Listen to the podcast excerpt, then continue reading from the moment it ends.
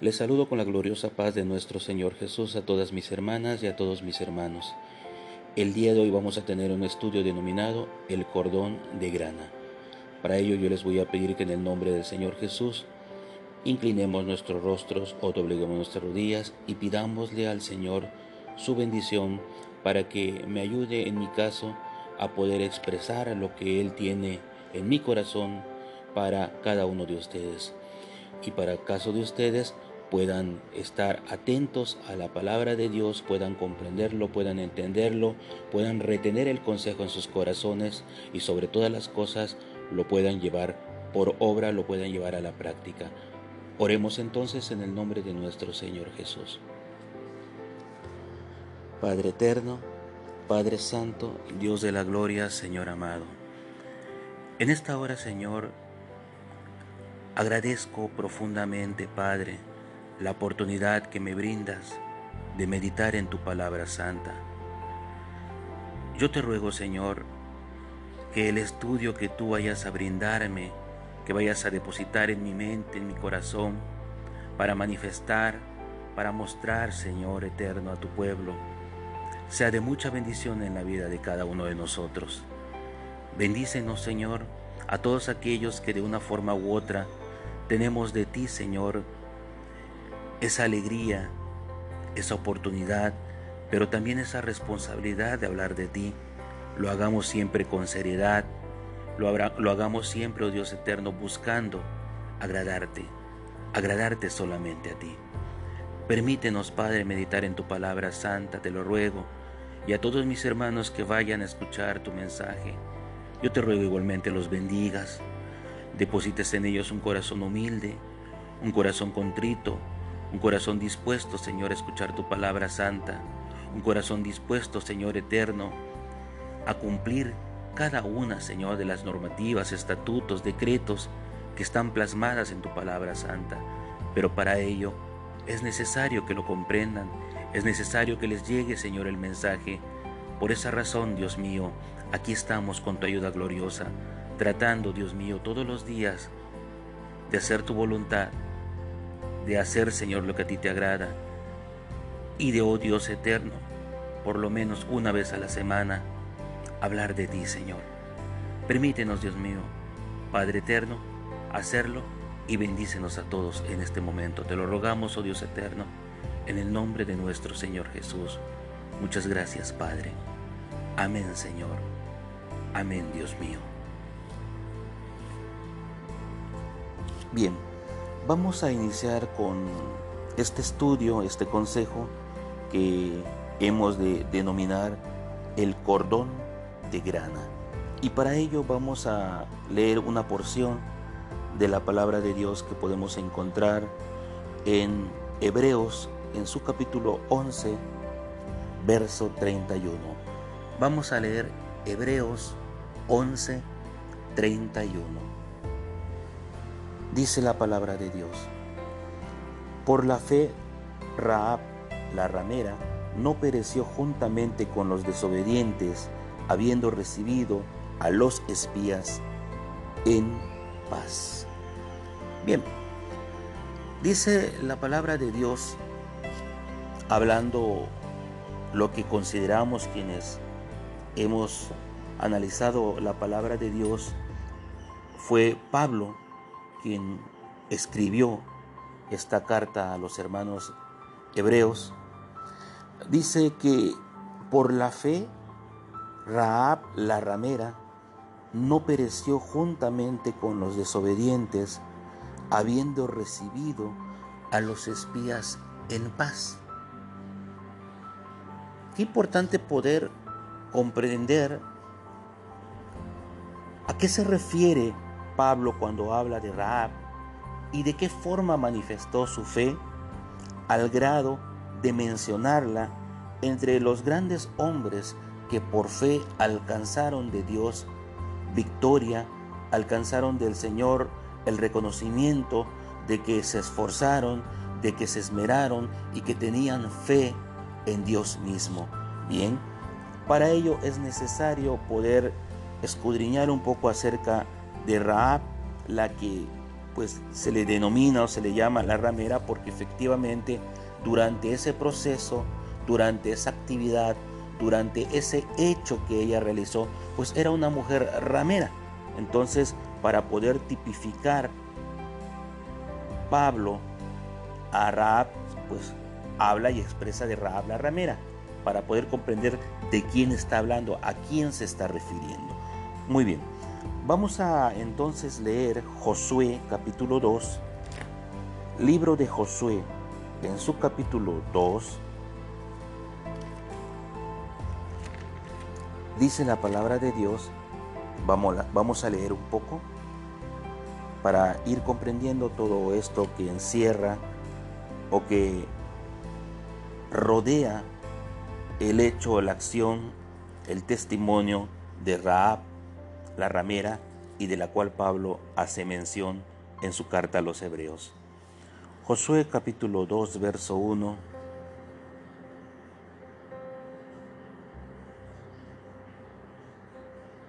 Vamos a leer en el nombre del Señor Jesús. 2, 1 hasta el verso 21. Dice así. Josué, hijo de Nun, envió desde Sitín dos espías secretamente diciéndoles, Andad, reconoced la tierra y a Jericó. Y ellos fueron y entraron en casa de una ramera que se llamaba Raab y posaron allí. Y fue dado aviso al rey de Jericó diciendo, He aquí, hombres de los hijos de Israel han venido aquí esta noche para espiar la tierra. Entonces el rey de Jericó envió a decir a Raab, saca a los hombres que han venido a ti y han entrado a tu casa, porque han venido a espiar toda la tierra. Pero la mujer había tomado a los dos hombres y los había escondido y dijo, es verdad que unos hombres vinieron a mí, pero no supe de dónde eran. Y cuando se iba a cerrar la puerta, siendo ya oscuro, esos hombres se salieron y no sé a dónde han ido. Seguidlos a prisa y los alcanzaréis. Mas ella los había hecho subir al terrado y los había escondido entre los manojos de lino que tenía puestos en el terrado. Y los hombres fueron tras ellos por el camino del Jordán hasta los vados, y la puerta fue cerrada después que salieron los perseguidores. Antes que ellos se durmiesen, ella subió al terrado y les dijo, Sé que el Señor os ha dado esta tierra porque el temor de vosotros ha caído sobre nosotros, y todos los moradores de este país ya han desmayado por causa de vosotros, porque hemos oído que el Señor hizo secar las aguas del mar rojo delante de vosotros, cuando salisteis de Egipto, y lo que habéis hecho a los dos reyes de los amorreos, que estaban al otro lado del Jordán, a Seón y a Og, a los cuales habéis destruido. Oyendo esto, ha desmayado nuestro corazón, ni ha quedado más aliento en nombre alguno por causa de vosotros, porque el Señor vuestro Dios es Dios arriba en los cielos y abajo en la tierra.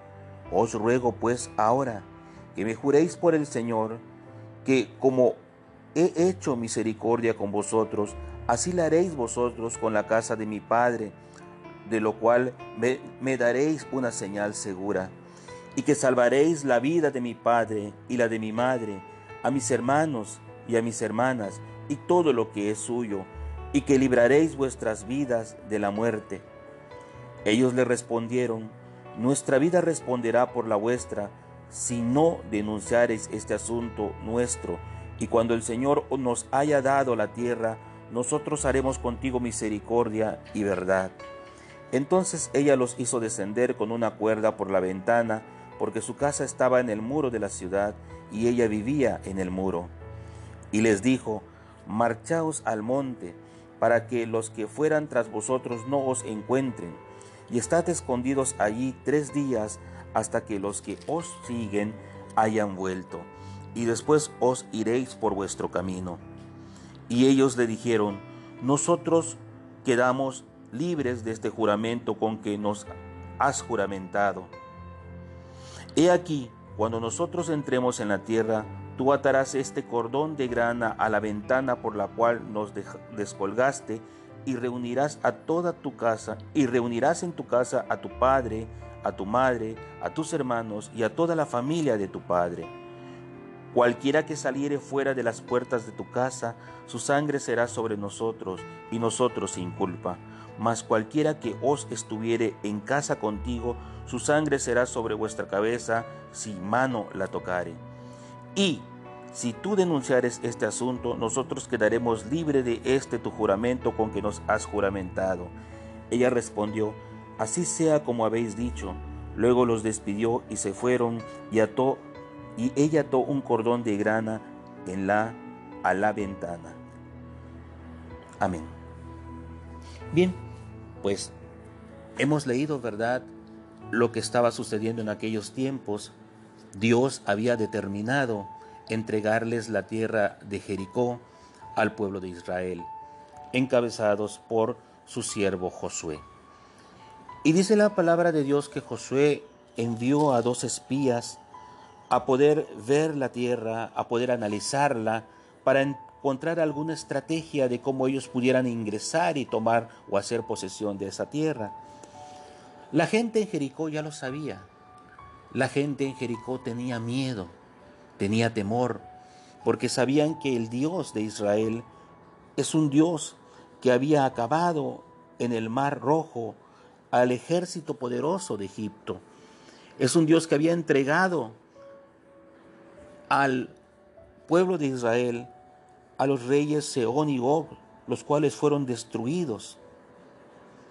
Y bueno, todas estas grandes batallas, luchas que tuvo o que libró el pueblo de Israel y que fueron victoriosos, victoriosos por la mano del Señor, eran hechos que la gente en Jericó conocía y no era la excepción esta mujer llamada Rab, la cual dice la palabra de Dios que le pidió a estos dos espías después de haberlos escondido, después de haberlos puesto a salvo, porque el rey de Jericó tenía conocimiento que estos dos espías estuvieron en la casa de esta mujer ramera y por eso mandó a decirle, saca aquellos hombres, entréganos a estos hombres, porque han venido a espiar la tierra. Pero conociendo que realmente Dios había dispuesto entregar la tierra al pueblo de Israel, ella buscó socorrerlos, no quiso meterse, no quiso estar contra ellos por temor, no solamente de su vida de ella, sino la vida de sus padres, la vida de su madre, de toda su familia.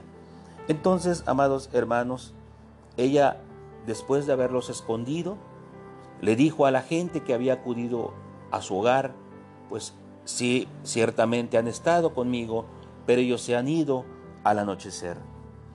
Por tal razón, los dos espías estuvieron a salvo y ella les hizo jurar, les hizo prometer que el día que Dios, que Dios entregara esa tierra a su pueblo, al pueblo, a Josué y el pueblo de Israel, ella les hizo juramentar que por favor respetaran su vida, la vida de su madre, la vida de su padre y todo lo que ellos, todo lo que ellos tienen.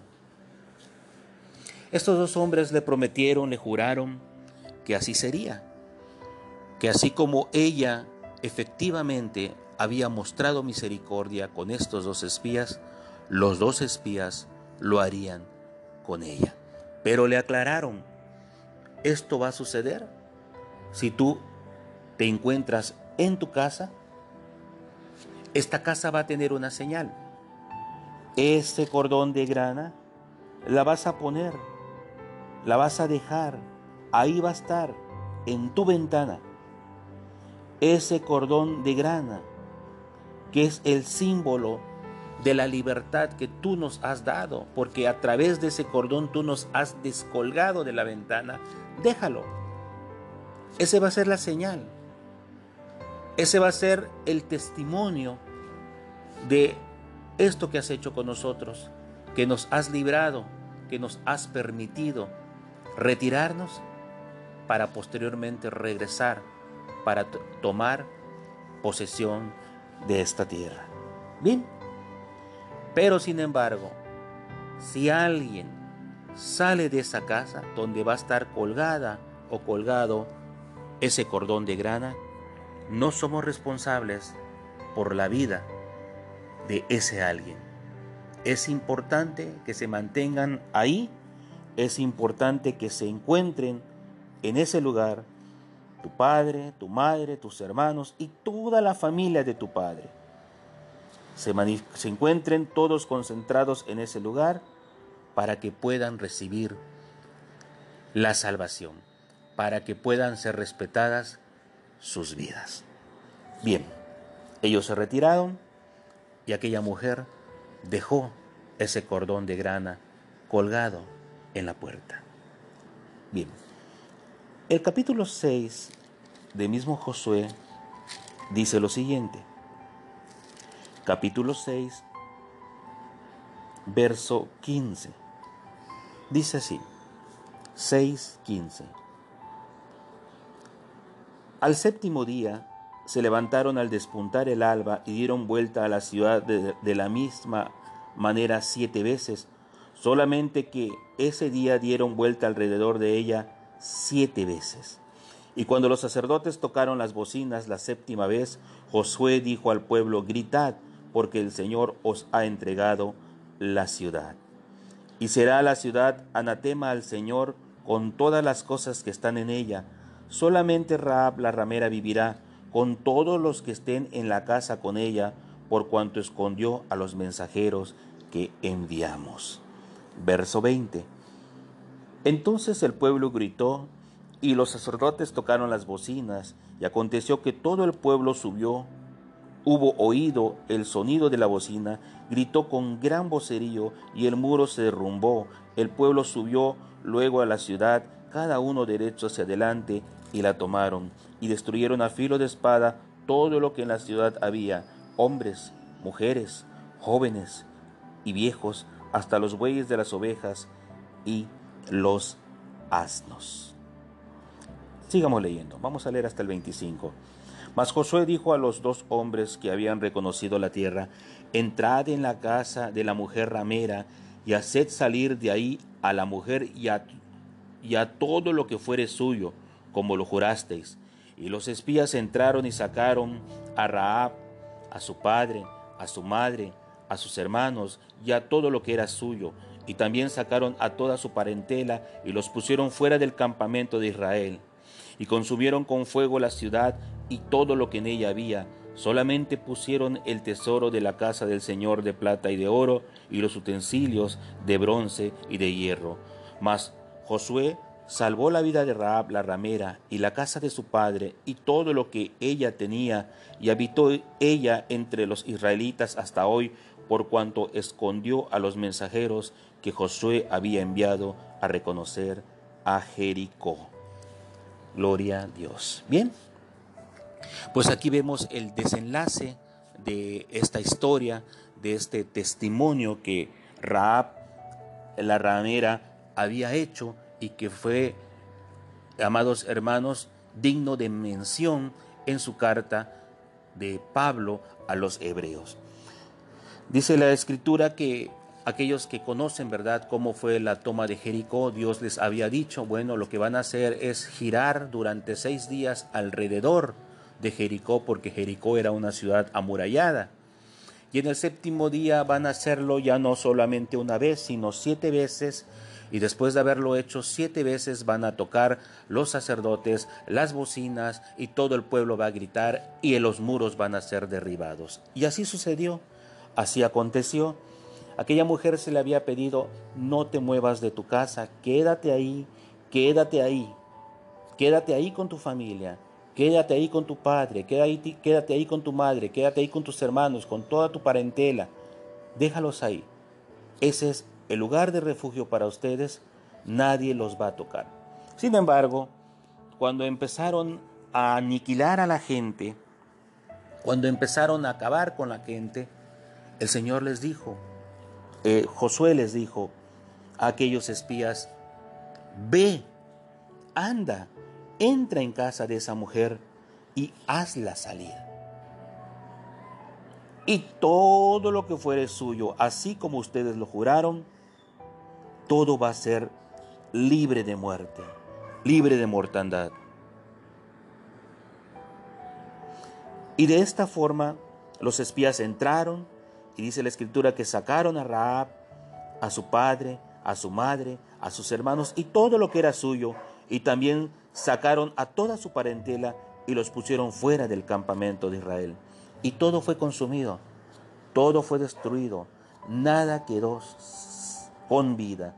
Dice la escritura que los sacaron y los dejaron fuera del campamento, fuera de aquellos lugares fuera de aquella ciudad, libres, salvos, para que pudiera haber la mortandad en toda la gente que ahí se encontraba. De esta forma dice la escritura que Josué salvó la vida de Raab, la ramera, y a la casa de su padre, y todo lo que ella tenía, y habitó, vivió, estuvo ella entre los israelitas hasta hoy, por cuanto escondió a los mensajeros que Josué había enviado a reconocer a Jericó.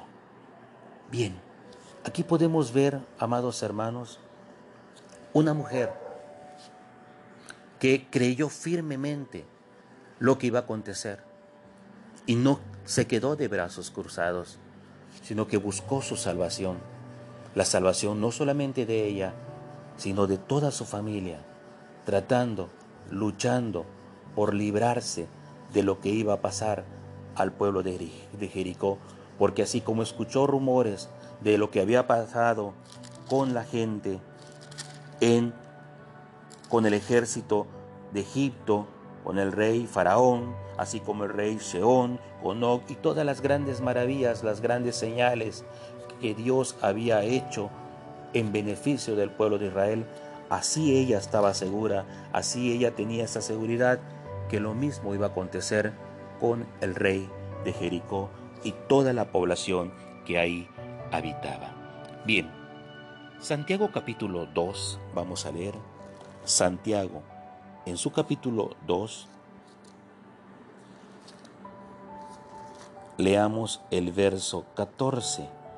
Santiago 2, 14.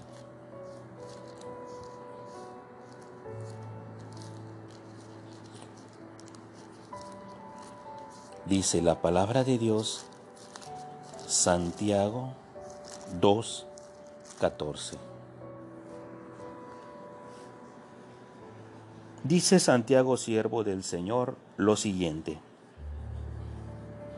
Hermanos míos, ¿de qué aprovechará si alguno dice que tiene fe y no tiene obras? ¿Podrá la fe salvarle? Y si un hermano o una hermana están desnudos y tienen necesidad del mantenimiento de cada día, y luego alguno de vosotros les dice, id en paz y calentaos y saciaos, pero no le das nada o las cosas que son necesarias para el cuerpo, ¿de qué aprovechar? Así también la fe, si no tiene obras, es muerta en sí misma. Pero alguno dirá, tú tienes fe y yo tengo obras. Muéstrame tu fe sin obras y te mostraré mi fe por mis obras. ¿Tú crees que Dios es uno? Bien haces. También los demonios creen y tiemblan. Mas ¿quieres saber, hombre vano, que la fe sin obras es muerta? ¿No fue justificado por las obras Abraham vuestro padre cuando ofreció a su hijo Isaac sobre el altar? ¿No veis que la fe actuó juntamente con sus obras y que la fe se perfeccionó por las obras? Así cumplió la escritura. Así se cumplió la escritura que dice, Abraham creyó a Dios y le fue contado por justicia y fue llamado amigo de Dios. Vosotros veis pues que el hombre es justificado por las obras y no solamente por la fe. Asimismo también Raab, la ramera, no fue justificada por obras cuando recibió a los mensajeros y los envió por otro camino. Porque como el cuerpo sin espíritu está muerto, así también la fe sin obras es muerta. Bien. Lo que Pablo está diciendo, inspirado, claro está, por Dios mismo, por la palabra de Dios, es hacer una reflexión y que todos aquellos que leemos hoy la palabra de Dios, que tuvieron esa dicha o que hemos tenido esa dicha de leer la palabra de Dios, de comprender cómo se manifiesta la fe. Y por eso Santiago inicia preguntando, ¿de qué va a aprovechar? ¿Qué provecho puede existir con alguien, con alguien que dice que tiene fe, pero no hay obras? Y luego vuelve a preguntar, ¿podrá la fe salvarlo? Y empieza a mencionar si algún hermano, alguna hermana está con necesidad, tiene necesidad del mantenimiento de cada día, alimento, techo, abrigo. Y alguno le dice, anda en paz y pues que Dios te supla tu necesidad pero no le das nada. No le das las cosas que son necesarias para el cuerpo. ¿De qué aprovecha lo que le hayas dicho? Es lo que está mencionando Santiago. Tienes la oportunidad de apoyar a alguien, pero no lo haces. Solo le dices así, que Dios te ayude, que te cubra tu necesidad. Pero, ¿servirá de algo cuando tú tienes y no lo das? Bueno, ese es el ejemplo que pone Santiago. Y luego declara, así también la fe, si no tiene obras, es muerta en sí misma. Y alguien puede decir, bueno, yo tengo fe y tú tienes obras. Entonces, muéstrame tu fe sin obras y yo te voy a mostrar mi fe por mis obras. Lo que Santiago está queriendo decir o está diciendo es que si alguien dice que tiene fe, necesariamente va a manifestar que tiene fe a través de sus hechos, a través de sus obras. Y empieza a poner ejemplos de personajes en la escritura que tuvieron fe y manifestaron esa fe a través de las obras. Como el caso de Abraham, que dice, fue o se manifestó o se dijo que creyó en Dios y que fue amigo de Dios. Pero ¿de qué forma?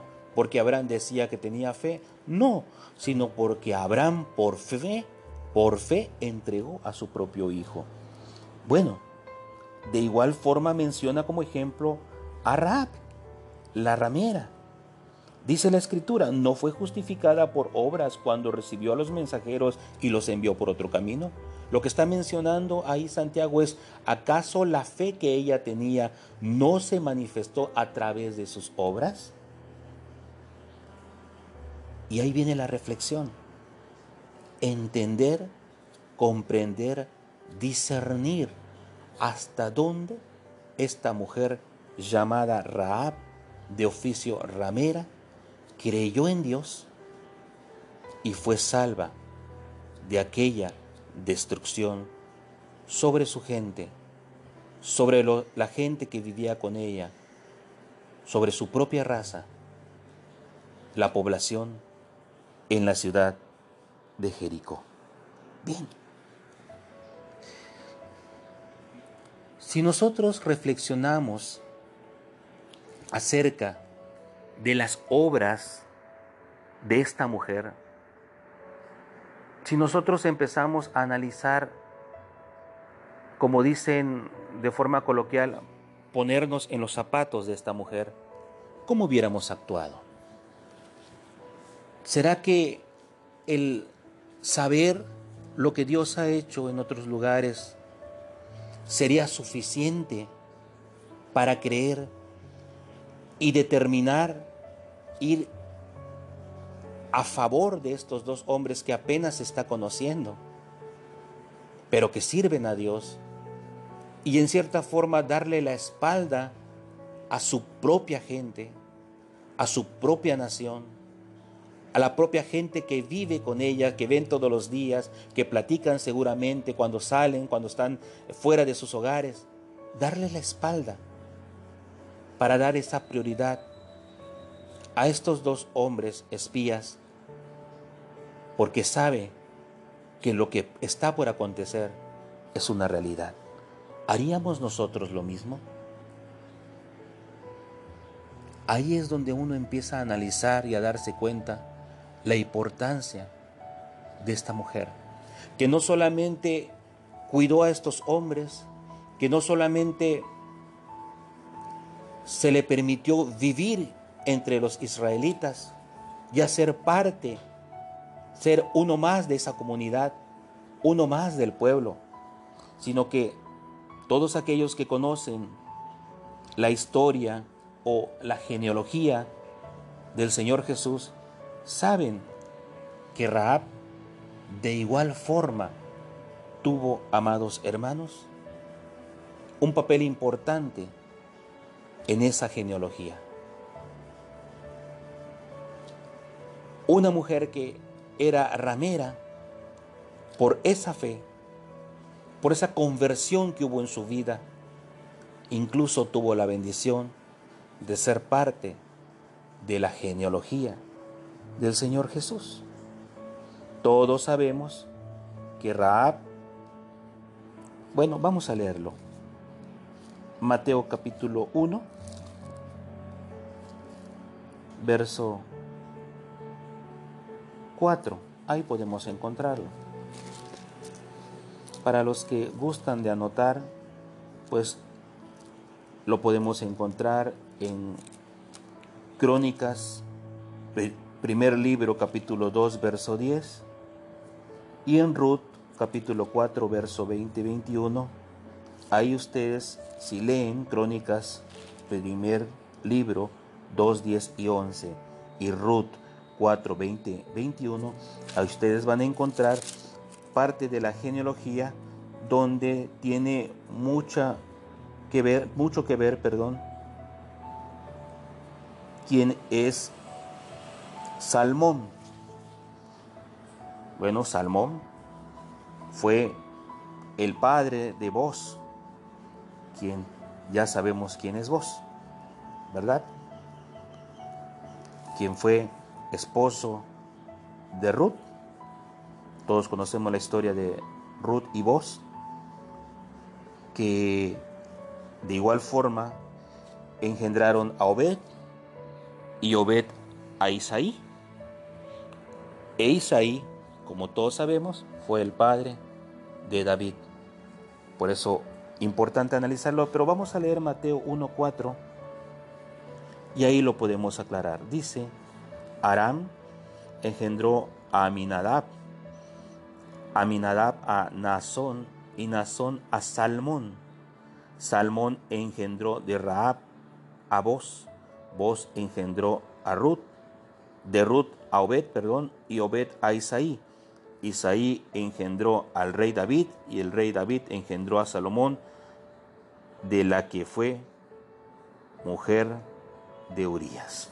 Bien, ahí podemos encontrar, analizar que Raab, esa mujer ramera, que tenía su propia población, que tenía su propia gente, ajenos a las cosas de Dios, ajenos a la vida que Dios en aquellos tiempos promulgaba para el pueblo de Israel, ajeno a todo eso, tuvo la oportunidad, un cambio radical en su vida, un cambio radical en lo que respecta a sus costumbres, a la gente que le rodea, un cambio, como se dice coloquialmente, de 180 grados en la vida de Raab, pero que mereció su libertad, su preservación y no ser parte de esa aniquilación, de esa destrucción que hubo sobre la gente en Jericó, para luego ella ahora ser parte del pueblo de Israel, como leímos, ¿verdad?, en Josué, y no solamente eso, sino ser parte importante de la genealogía de nuestro Señor Jesús. Alabamos el nombre de nuestro Señor. Gloria a Dios. Bien, Hechos de los Apóstoles capítulo 2. Vamos a leer. Hechos de los Apóstoles en su capítulo 2. Leamos en el nombre del Señor Jesús el verso 25. Hechos 2, 25. Dice así. Vamos a leer hasta el verso 32. Porque David dice de él, veía al Señor siempre delante de mí, porque está a mi diestra, no seré conmovido. Por lo cual mi corazón se alegró y se gozó mi lengua, y aún mi carne descansará en esperanza, porque no dejarás mi alma en el Hades, ni permitirás que tu santo vea corrupción. Me hiciste conocer los caminos de la vida, me llenarás de gozo con tu presencia. Varones hermanos, se os puede decir libremente del patriarca David, que murió y fue sepultado, y su, y su sepulcro está con nosotros hasta el día de hoy. Pero siendo profeta, y sabiendo que con juramento Dios le había jurado que de su descendencia en cuanto a la carne levantaría al Cristo para que se sentase en su trono, Viéndolo antes, habló de la resurrección de Cristo, que su alma no fue dejada en el Hades, ni su carne vio corrupción. A este Jesús resucitó Dios, de lo cual todos nosotros somos testigos. Bien, qué bonita expresión relata Pedro acerca de David de cómo él decía, y esto lo podemos ver en Salmos capítulo 16, en su verso 8 hasta el 11, hablaba de Jesús, de que no iba a haber corrupción en su cuerpo, ni que su alma iba a estar atada por el Hades. Y Pedro dice, pues nosotros sabemos que David murió, fue sepultado, y el sepulcro de él está ahora con nosotros hasta el día de hoy. Pero él siendo profeta, y sabiendo que con juramento Dios le había jurado que de su descendencia en cuanto a la carne levantaría al Cristo para que se sentase en su trono, viéndolo antes, habló de la resurrección de Cristo. Por eso la expresión de David, no permitirás, no dejarás mi alma en el Hades, ni permitirás que tu santo vea corrupción, porque él está mirando la resurrección de Jesús. Dios se lo reveló, Dios se lo mostró, por eso dice siendo profeta, porque Dios le mostró, Dios habló a través de él. Y dice la palabra de Dios que él viéndolo, habló de la resurrección de Cristo, que su alma no fue dejada en el Hades, ni su carne vio corrupción. No pasó, no sucedió lo que, sucede, lo que sucede normalmente con el hombre que su carne empieza a ver corrupción, empieza a descomponerse. Nada de esas cosas sucedieron en el cuerpo de Cristo. Todo esto lo vio David y por eso lo habló, porque estaba seguro que esto iba a acontecer. Pero ¿qué le daba esa seguridad? Bueno, lo dice la palabra de Dios, verso 30. Sabiendo que con juramento Dios le había jurado que de su descendencia en cuanto a la carne levantaría al Cristo, al enviado de Dios, para que se sentase en su trono. Por eso él dijo, de esta forma no vas a permitir que él muera, no vas a permitir que su alma esté en el Hades, no permitirás que tu santo vea corrupción.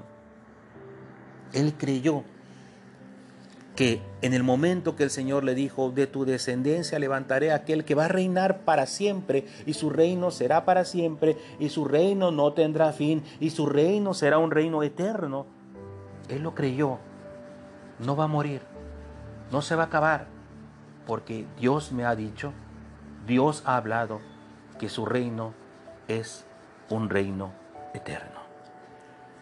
Alabamos el nombre de nuestro Señor Jesús, hermanos y hermanas. Un ejemplo claro de cómo nosotros debemos creer, debemos nosotros confiar en la palabra de Dios, en las promesas del Señor. Mire, en la segunda carta a los hermanos en Tesalónica, segunda a los tesalonicenses capítulo 2, vamos a leer. Segunda a los tesalonicenses en su capítulo 2, vamos a leer el verso 16. Segunda a Tesalonicenses 2, 16. Dice así. Y el mismo Jesús Cristo, Señor nuestro, y Dios nuestro Padre, el cual nos amó y nos dio consolación eterna y buena esperanza por gracia, conforte vuestros corazones y os confirme en toda buena palabra y obra. Bien, dice el mismo Jesús Cristo, nuestro Dios, nuestro Señor, nuestro Padre, que nos ha amado y nos dio consolación eterna y buena esperanza por gracia. Pablo le dice a los hermanos que hemos recibido del Señor un consuelo eterno. Y eso es una realidad. Porque él menciona que así como recibimos nosotros tribulación, también recibimos la consolación. Tenemos o hemos recibido de Dios una consolación eterna. Lo volvemos a leer. El cual nos amó y nos dio consolación eterna y buena esperanza. No dice que nos va a dar, nos dio, o sea, tiempo pasado para el caso de Pablo, incluso para nosotros. Cuando creímos en el Señor y recibimos de Él su Espíritu, nos ha dado una consolación eterna. ¿Qué quiere decir eterna? Entendamos las expresiones de David que leímos hace un momento. Debemos creer que lo que Dios nos ha dado, su palabra santa, es algo eterno. Entonces, al ser un consuelo o una consolación eterna, significa que la tenemos siempre en nosotros, está con nosotros. Entonces, amados hermanos, empecemos a analizar qué hay hoy en día en nuestro entorno, cuáles son los tiempos que estamos viviendo, qué cosas están pasando en la vida de la humanidad. Hoy, como población, nos está tocando, amados hermanos, situaciones difíciles, una enfermedad terrible, un virus terrible que está matando, está acabando con mucha gente. Pero, ¿cómo está nuestra fe? Como pueblo de Dios, ¿qué estamos haciendo? Como pueblo de Dios, hoy en día que estamos encerrados la mayor parte del tiempo en nuestros hogares, ¿qué estamos haciendo? Me decía una persona, un familiar muy cercano a mí, todo esto que está pasando es parte del nuevo orden mundial. Este virus fue creado para matar a mucha gente y, que solamente queden en el mundo gente eh, que sea productiva, etcétera, etcétera. Y me decía, mira esto, ve estas predicaciones, mira lo que están diciendo. Ya se está acercando el fin del mundo. Y ella preocupada, esta persona preocupada, eh, dice, no puedo ni dormir por todo lo que está pasando. Y le mencionaba yo, le decía, ¿y acaso no lo sabías? ¿Acaso no está en la palabra de Dios? ¿Acaso son cosas que no van a suceder? Y yo mismo le respondía, van a suceder y están sucediendo. A mí en lo particular no me interesa si es el nuevo orden mundial o si no lo es. Si el virus fue a propósito creado o no fue creado a propósito. Porque eso no me sirve de nada, es basura. A mí lo que me importa, a mí lo que realmente me va a ayudar es estar preparado, es estar listo, es que realmente mi fe no decaiga, mi fe no falte, que mi esperanza está en el Señor Jesús. Que pase lo que pase, mi alma no va a ser sujeta por la muerte para siempre, sino que aunque yo muera, Dios haya depositado en mí ese poder de levantarme de nuevo delante de su presencia y estar con Él en la eternidad. Que humanamente da tristeza, que humanamente entra incluso el miedo en muchas personas, pero es que al final de cuentas todos, todos tenemos que morir. Es que al final de cuentas todos vamos al mismo lugar, en un sentido humano que es la muerte. Pero nuestra fe, la cual tiene que estar respaldada por nuestras obras, por nuestros hechos, son, amados hermanos, el indicador que va a determinar a dónde vamos a ir después de la muerte. Son el indicador que nos puede o que nos logra hacer ver, hacer ver a través de la palabra a dónde vamos a ir. Por esa razón, debemos comprender que como leímos, si Dios ha puesto en nosotros una consolación eterna, entonces no vamos a andar angustiados, sino consolados. No vamos a andar alterados, sino creyendo en el Señor. Es importante mencionarles, amados hermanos, no es que uno no pueda morir de esta enfermedad, no es que uno, Dios tenga que librarnos de esta enfermedad por obligación, porque todos vamos a morir de una forma u otra. Nosotros podemos pedirle al Señor que nos libre y podemos ser librados o no. Eso va a depender de la voluntad de Dios. Pero entendamos, amados hermanos, no es ahí donde debe estar nuestra mirada, no es ahí donde debe estar nuestra visión. Debe estar nuestra mirada, debe estar nuestra visión, debe estar nuestra empresa, debe, debe estar nuestra meta en que el día o en el momento que la muerte nos alcance, que el Señor nos levante o que el Señor permita que nos vayamos de este mundo, estemos preparados para el encuentro con el Señor. Eso es lo que realmente importa.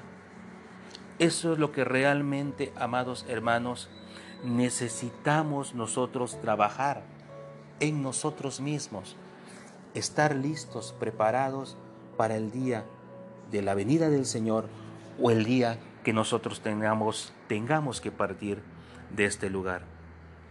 Si Dios nos ha dado un consuelo eterno, entonces cada que haya una dificultad como estas, que no va a ser la única, vienen cosas peores todavía, pero cada que hayan este tipo de situaciones, tengamos de Dios su consuelo de que Él está con nosotros, de que Él nos va a ayudar y que aún, aún como dijo Job, aunque Él me matare, en Él esperaré. ¿Por qué? Porque nosotros no tenemos una esperanza de vida larga en este mundo. Nosotros no estamos esperando triunfar en este mundo. Nosotros lo que esperamos es aguardar la venida del Señor para estar con Él en la eternidad. Esa es nuestra prioridad. Si aquí triunfamos teniendo bienes, triunfamos teniendo economía, triunfamos teniendo cosas, triunfamos teniendo una larga vida, bueno, eso es bueno. No digo que no, está bien. Pero el creyente verdadero, el que realmente ha entendido la palabra de Dios, no está en busca de estas cosas nada más, está en busca principalmente, primordialmente, en salvar su alma. Porque esto, lo que hoy en día tenemos, es como la neblina. Un día está y al amanecer se desvanece. Es como la flor, por la mañana muy hermosa, pero en la tarde se marchita. Así es la vida del ser humano, es corto, es algo muy corto, pero tenemos de Dios la esperanza de una eternidad, de una eternidad con Él. Entonces, amados hermanos, tenemos que luchar por seguir el ejemplo de Raab. Aunque la gente está angustiada, aunque la gente esté de un lado para otro, nosotros debemos de enfocarnos en que el Señor nos libre. Esta tierra, este mundo, de una forma u otra, tiene un fin, como lo tuvo la ciudad de Jericó. Todo va a ser derribado, todo va a ser destruido, todo va a ser reducido a nada. Lo que nosotros necesitamos es creer en las promesas de Dios y tener de Dios su consuelo eterno que nos va a ayudar a afirmar nuestra fe, a estar más convencidos todos los días de que todas estas cosas que están aconteciendo de verdad, realmente tienen que pasar. Primera carta de Juan capítulo 3 verso 2, hay algo muy importante, una porción que quizá todos conocemos, Primera de Juan 3 2, que dice lo siguiente, Amados, ahora somos hijos de Dios y aún no se ha manifestado lo que hemos de ser. Pero sabemos que cuando Él se manifieste, seremos semejantes a Él porque le veremos tal como Él es. Y todo aquel que tiene esta esperanza en Él, se purifica así como Él es puro. Todo aquel que tiene esta esperanza, que sabe que un día estará con el Señor, siendo semejante a Él porque le vamos a ver tal y como Él es, no está perdiendo su tiempo en cuestiones humanas. Se purifica, se prepara. Si alguien, retomando el ejemplo de Raab, si alguien la hubiera descubierto, diría, bueno, ¿y tú por qué cuidas, por qué estás protegiendo a estos hombres? Mira, nuestra ciudad está amurallada, no hay quien la derriba, no hay quien la pueda derribar. Nadie que pueda acabar con nosotros, estamos bien, no va a pasar nada. Y tú, en lugar de estar con tu gente, estás con gente extraña. No podrían entender lo que esta mujer dijo.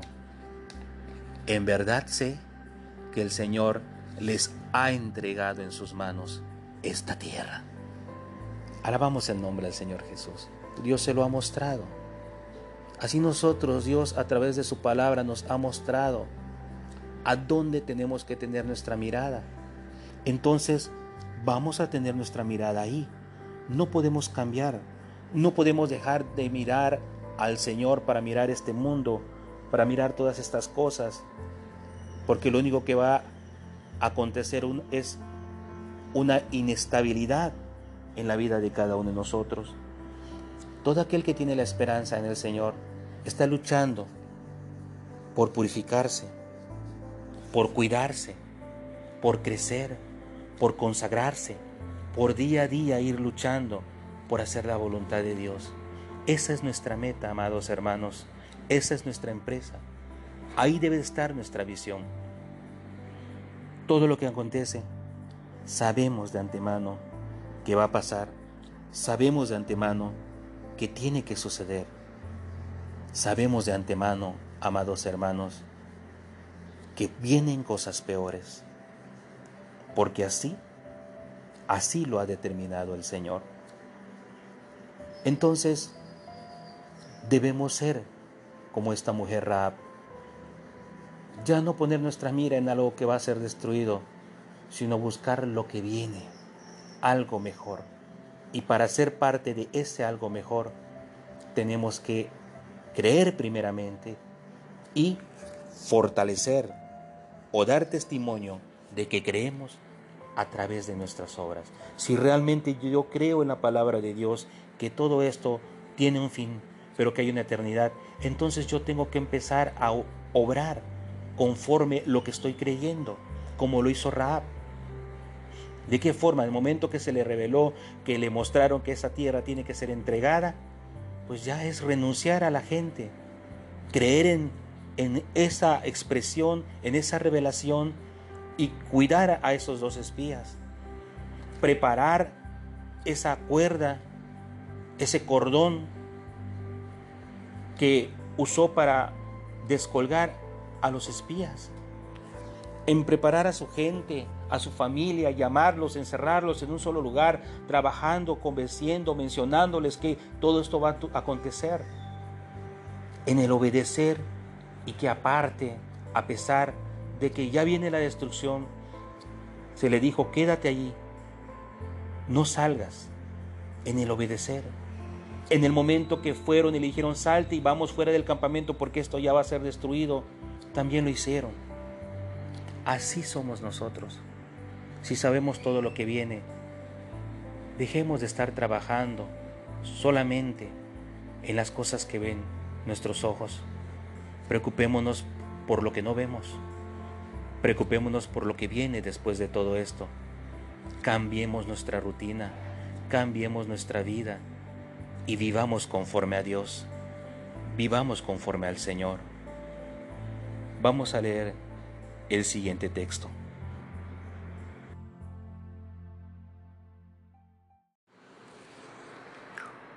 Romanos capítulo 8, verso 24. Dice lo siguiente. Romanos 8, 24. Porque en esperanza fuimos salvos, pero la esperanza que se ve no es esperanza, porque lo que alguno ve, ¿a qué esperarlo? Pero si esperamos lo que no vemos, con paciencia lo aguardamos. Dice la palabra de Dios, porque en esperanza fuimos salvos. Pero la esperanza que se ve no es esperanza porque lo que alguno ve, ¿para qué lo esperas? Pero dice la palabra de Dios, si esperamos lo que no vemos, con paciencia lo vamos a aguardar. Y esto es una realidad. Por esperanza nosotros hemos sido salvos porque esperamos en el Señor, porque tenemos esperanza en sus palabras, en sus promesas porque creemos lo que Él dice a través de su palabra gloriosa. Pero nosotros no esperamos lo que se ve. Nosotros estamos esperando lo que no se ve. Raab, esta mujer, no está esperando cosas que ella sabe que va a obtener y que ha experimentado. Ella esperaba ya cosas nuevas. ¿Cuándo Raab se iba a imaginar que iba a ser parte del pueblo escogido de Dios? ¿Cuándo Raab se iba a imaginar que iba a ser parte de la genealogía del Señor Jesús? ¿Cuándo Raab se iba a imaginar que toda la gente con la que convivió todos esos años de vida, toda su existencia, iba a ser destruida, aniquilada, iban a fenecer, iban a morir? ¿Cuándo? ¿Cuándo esperaba que todo eso aconteciera? Esas gran murallas iban a ser derribadas. Su rey iba a ser muerto. Fue un cambio drástico en la vida de Raab. Un cambio que primeramente le fue manifestado, le fue revelado y que creyó y por eso actuó de forma distinta al resto de la población. Así nosotros, amados hermanos, si creemos en la palabra de Dios, vamos a actuar de forma distinta al resto de la población. Vamos a estar más concentrados vamos a estar más interesados en las cosas espirituales, en las cosas que conciernen a nuestra vida eterna, a la salvación de nuestra alma, no en las cosas que perecen, no en las cosas que se ven, sino en las cosas que no se ven. Grandes, grandes promesas que el Señor Jesús nos ha brindado nos ha dejado a través de su bendita palabra y que no por algo dice o dijo un siervo de Dios, alentaos los unos a los otros con estas palabras, con todo lo que viene, con todo lo que acontece, porque el siervo de Dios hablaba precisamente de la venida del Señor Jesús. Pueden venir más situaciones en nuestra sociedad que aquejen a la población, que infundan miedo a la población, que desestabilicen a la población, que orillen a más violencia, a más pobreza, a más desigualdad. Pueden venir muchas cosas, pero el siervo de Dios, el creyente, debe de estar concentrado en la salvación de su alma. Aquí estamos de paso, eso lo sabemos de antemano. Yo debo de estar preocupado, si es cierto, por trabajar para la familia, por trabajar para mantener a los míos. Esa es una realidad. Pero mi enfoque, mi mentalidad, mi meta, mi corazón debe de estar centrado, direccionado a un solo objetivo, agradar al Señor Jesús, imitarlo, esperar de Él su galardón, esperar de Él sus promesas. Y si creemos en el Señor, y si creemos en sus promesas, y si creemos que todo lo que está en su palabra se va a cumplir, vamos a hacer lo que hizo esta mujer ramera vamos a cambiar, vamos a ser distintos a lo que la gente, a lo que la sociedad hoy por hoy está haciendo. La gente, mucha gente no cree, vive en el momento, la etapa de la negación ante una situación inminente. Está bien. Nosotros sí debemos creer que estas cosas van a suceder porque están en la palabra de Dios.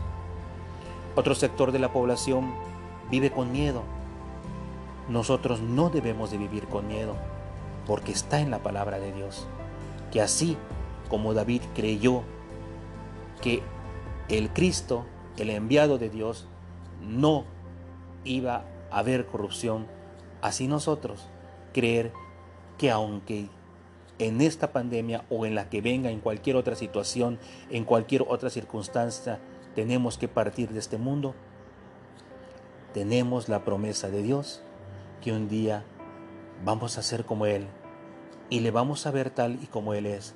Y por esa razón luchamos para purificarnos a sí mismo a través de su palabra, a través del cumplimiento de sus estatutos, a sí mismo, así como Él es puro. Por tal razón vivimos de una forma distinta a lo que vive y experimenta el resto de la población tenemos la confianza de que hay, de que existe un cordón de grana en nuestra ventana, señal de que el Señor nos va a ayudar, nos va a proteger, nos va a cuidar, nos va a dar victoria.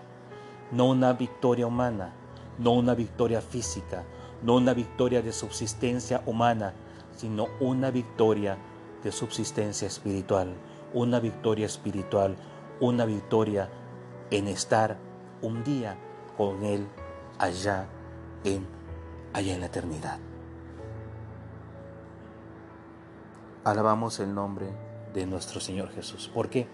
Porque todas estas cosas no la vemos con estos ojos humanos, la vemos con nuestros ojos espirituales. Lo que vemos con nuestros ojos humanos, ¿para qué esperarlo?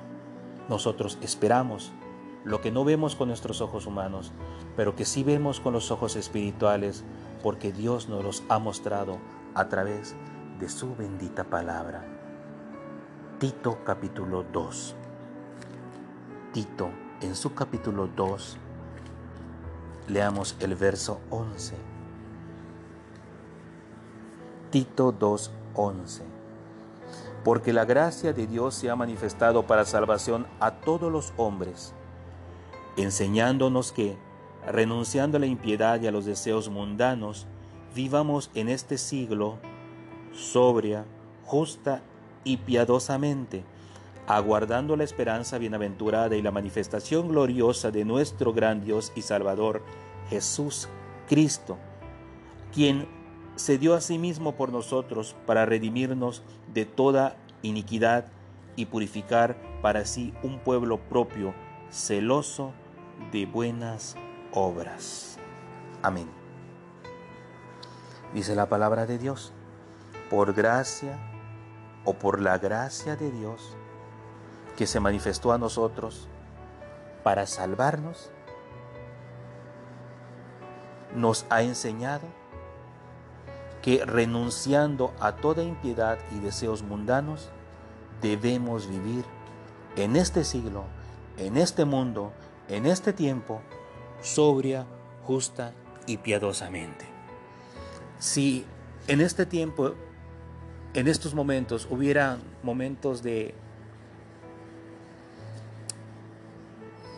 de salud, por decirlo de esta forma, de ausencia de conflictos sociales, de paz, de bonanza en este mundo, el creyente debe de vivir sobria, justa y piadosamente. Si en este momento, como sucede, hay un momento de terror, de miedo, de pavor por este virus, por esta enfermedad y todo lo que conlleva, todo el efecto social, toda esa deformación social que se está creando a través de violencia, robos, etcétera, asesinatos. Bueno, y todo lo que está pasando, el creyente, el creyente va a seguir viviendo sobria, justa y piadosamente. Y no importa el tiempo que vivamos como seres humanos, no importa los momentos que estemos viviendo, no importa lo que esté aconteciendo, el creyente tiene que seguir viviendo sobria, justa y piadosamente, porque no nos guiamos, no nos regimos, no nos regimos por las situaciones que pudiéramos estar pasando como sociedad, como seres humanos, como habitantes de este lugar, de este planeta Tierra, sino que nosotros nos regimos de una forma distinta. Raab vivió de una forma distinta. Ella, ella se quedó en su casa encerrada con toda su gente.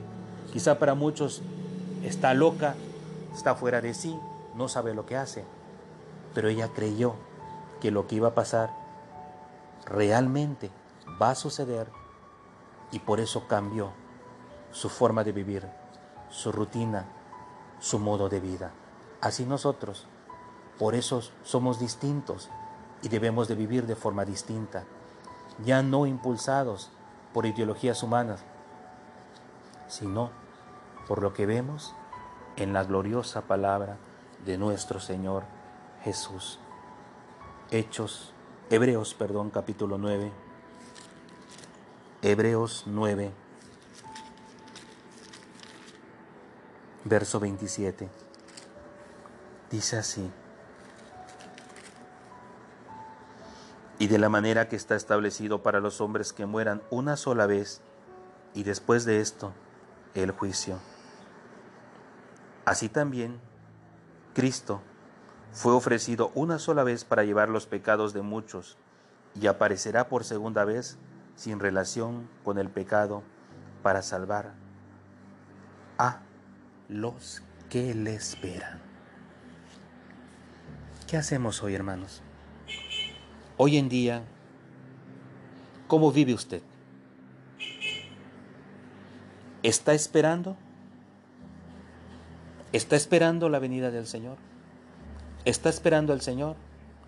¿O está entretenida, entretenido en lo que está pasando? ¿Dónde tiene su mente? ¿Dónde tiene su visión?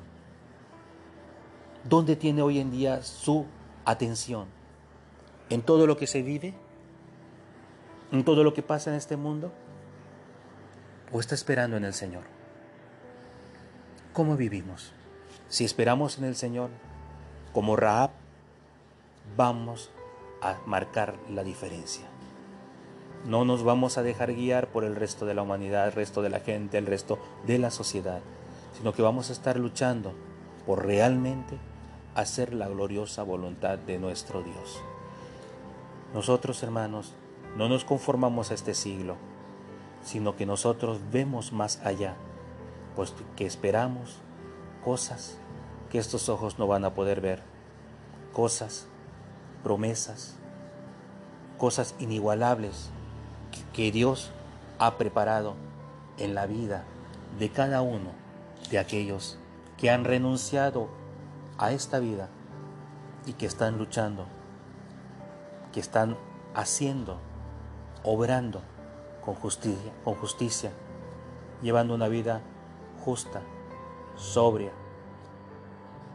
una vida de piedad, una vida de misericordia, una vida de amor, una vida conforme a la bendita y gloriosa voluntad de nuestro Dios. Podemos resumir, amados hermanos, seamos como lo fue Raab, la ramera. Se le dijo la ramera, ya lo mencionamos, porque Pablo lo aclaró. Raab la ramera para que la gente entienda de quién Raab está hablando, porque hubieron otros personajes con el mismo nombre. Pero lo importante aquí es entender cómo actuó esta mujer, a pesar de lo que era su trabajo, su oficio, a pesar de lo que era ella, creyó, creyó en Dios y por eso cambió su vida. Aún en medio de una destrucción anunciada y que pudo ella testificar del resto, del resto de la población que con ella habitó durante mucho tiempo. Así nosotros, así nosotros, amados hermanos, no vivamos conforme al resto de esta población. Tristemente todo esto va a ser destruido, tarde o temprano. Y no va a ser un virus, ni dos, ni tres, sino dice la palabra, con fuego. Y nosotros debemos estar preocupados por huir de ese fuego, por huir de esa destrucción. Pedirle a Dios que nos ayude, que en su misericordia se acuerde de nosotros. Así como ella dijo, como yo he utilizado de misericordia con ustedes, así utilícenla ustedes conmigo el día de la destrucción. Pues así nosotros tengamos fe, como dice un siervo del Señor, él nos dará todas las cosas porque hacemos, porque hacemos su voluntad. Entonces, tengamos la confianza que el Señor está con nosotros y que vamos a obtener victoria si estamos realmente haciendo su voluntad. Entonces no nada más es la confianza, no es nada más creer que vamos a ser victoriosos, sino que como Raab manifestarlo con hechos. Vamos todos a seguir haciendo la voluntad de Dios que no desmaye nuestro ánimo, que este momento de estos tiempos que estamos viviendo, donde estamos sin poder ir a los servicios, donde no existe, amados hermanos, la posibilidad por el momento de congregarnos y cantarle al Señor y ver el rostro de todos nuestros hermanos, que nada de esto sea un factor que nos haga desmayar. Si realmente esperamos la venida del Señor, aún si ya no nos volviéramos a juntar algún día, todos debemos seguir luchando, porque todos debemos y queremos, anhelamos, buscamos un día, un día estar delante de la presencia del Señor, allá, allá en la eternidad. Rap se le pidió que ponga un cordón un cordón de grana en la ventana. El cordón por donde aquellos descendieron. Ese es el testimonio de que ella obró e hizo algo en pro del beneficio del pueblo de Israel. Ahora, la reflexión final. ¿Cuál es nuestro cordón de grana? ¿Qué estamos haciendo por el beneficio de la obra de Dios? ¿Qué hacemos, hermanos? ¿Cómo estamos? Reflexione ahorita usted ahí donde puede estar quizá acostado en su cama, en su mueble, parado, sentado en el comedor, escuchando la palabra de Dios. ¿Cuál es su cordón de grana? ¿Qué está haciendo? La palabra de Dios dice que los siervos del Señor, aunque ellos mueran, sus obras van a seguir con ellos y vendrán en memoria del Señor en el día del juicio. Ese es el cordón de grana. Ese es el cordón de grana es todo lo que nosotros estamos haciendo, que es un testimonio de Dios en la vida de cada uno de nosotros. ¿Dónde está? ¿Dónde está que diga, como dijo el Señor de Job, has considerado a mi siervo que no hay otro como él? Porque vive de una forma piadosa, justa, recta, santa, perfecta delante de mí. ¿Está ese testimonio en nosotros? ¿Está ese cordón de grana en nosotros? ¿Está colgadito en la ventana, listo para cuando venga y se empeoren estas situaciones, se recrudezcan estas situaciones, el pueblo esté listo? ¿Está el cordón de grana en la ventana? Ahí está la reflexión. Ahí está, amados hermanos, del porqué, de la enseñanza, del consejo de este día. Esperemos en Dios que si no hay un cordón de grana, lo empecemos a hacer. Porque ya entendimos, no nada más decir creo, yo creo en Dios, no, muéstrame que crees en Dios a través de tus obras. Si crees en Dios, tiene que verse ese cordón de grana, tiene que manifestarse, tiene que venir acompañado de tus dichos, tus hechos, tus acciones, con sobriedad, con justicia y piedad, de que eres un siervo de Dios. Por algo dijo el Señor, el árbol, por su fruto, lo vas a conocer. Dios les bendiga, amados hermanos, Dios les guarde y esperemos en Dios que este consejo sea de mucha bendición en la vida de cada uno de ustedes. El Señor Jesús nos bendiga a todos. Dios los bendiga.